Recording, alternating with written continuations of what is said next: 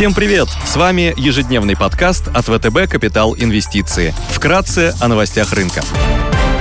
Глобальные рынки. Внешний фон с утра умеренно негативный. Фьючерсы на S&P 500 в небольшом минусе, минус 0,1%. Euro Stoxx в плюсе на 0,1%. Развивающиеся рынки корректируются больше, чем на процент. Азиатские рынки торгуются в красной зоне. Японский Никей снижается на 0,9%. Китай снова в минусе. Очередная волна распродаж произошла на фоне ситуации с крупнейшим девелопером China Evergrande Group. Вчера агентство S&P понизило рейтинг холдинга до уровня уровня Double C, назвав дефолт неизбежным. После даунгрейда компания приостановила торги облигациями. Она не сможет осуществить выплату процентов уже 20 сентября и намерена реструктурировать задолженность. Нефть продолжает расти. Бренд торгуется по 75 долларов 60 центов за баррель. Унция золота стоит 1791 доллар. Доходность по десятилетним гособлигациям США составляет 1,3%.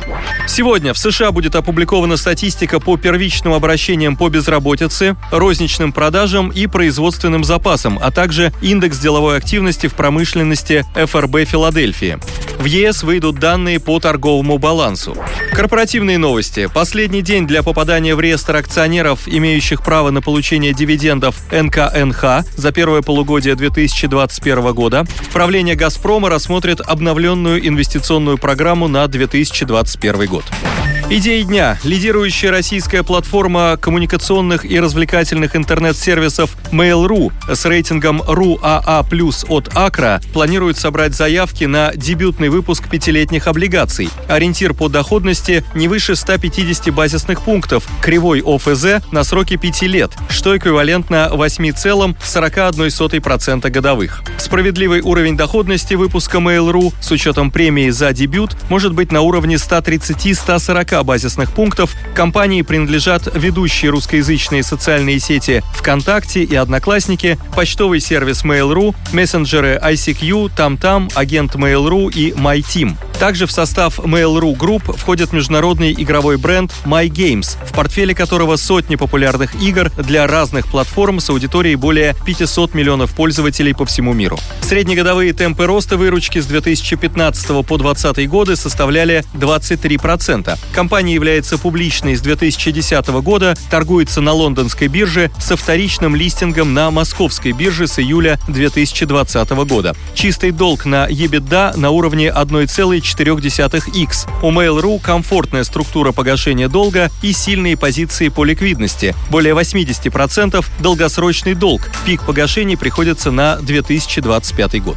Лидер Инвест с рейтингами B- от S&P и RUA- от Экспертера планирует провести сбор заявок на размещение нового выпуска пятилетних облигаций. Выпуск предполагает амортизацию. Индикативная дюрация 3,4 года, ориентир по доходности 260 280 базисных пунктов кривой ОФЗ на сроке 3,4 года, что эквивалентно 9,51-9,71% годовых. Ориентир по доходности 260-280 базисных пунктов кривой ОФЗ на сроке 3,4 года, что эквивалентно 9,51-9,71% годовых. В обращении у группы находятся два коротких выпуска. Эталон Лент Спец Сму с дюрацией 0,6 года и лидер Инвест БОП-02 с дюрацией 1,4 года с доходностью около 8,3% и 9% годовых соответственно.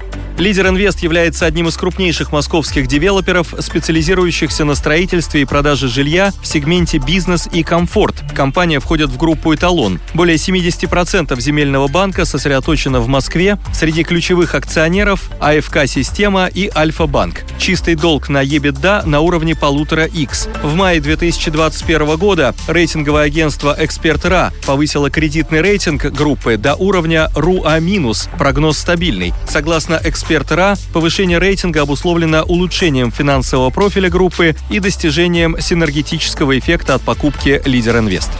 Сегодня планируется сбор заявок на 7-летние зеленые еврооблигации и 15-летние евробанды в евро Сербии. Рейтинги BA2 от Moody's, 2B+, от S&P и Fitch. Выпуски Сербии в евро с погашением в 2027, 29 и 33 годах торгуются с доходностью около 1,1%, 1,3% и 1,8% годовых соответственно. Сербия – страна на Балканском полуострове с населением 6,9 9 миллиона человек, консенсус-прогноз предполагает, что экономика вырастет на 6,1% по итогам 2021 года и продолжит расти темпами 4,5% в год в течение следующих двух лет.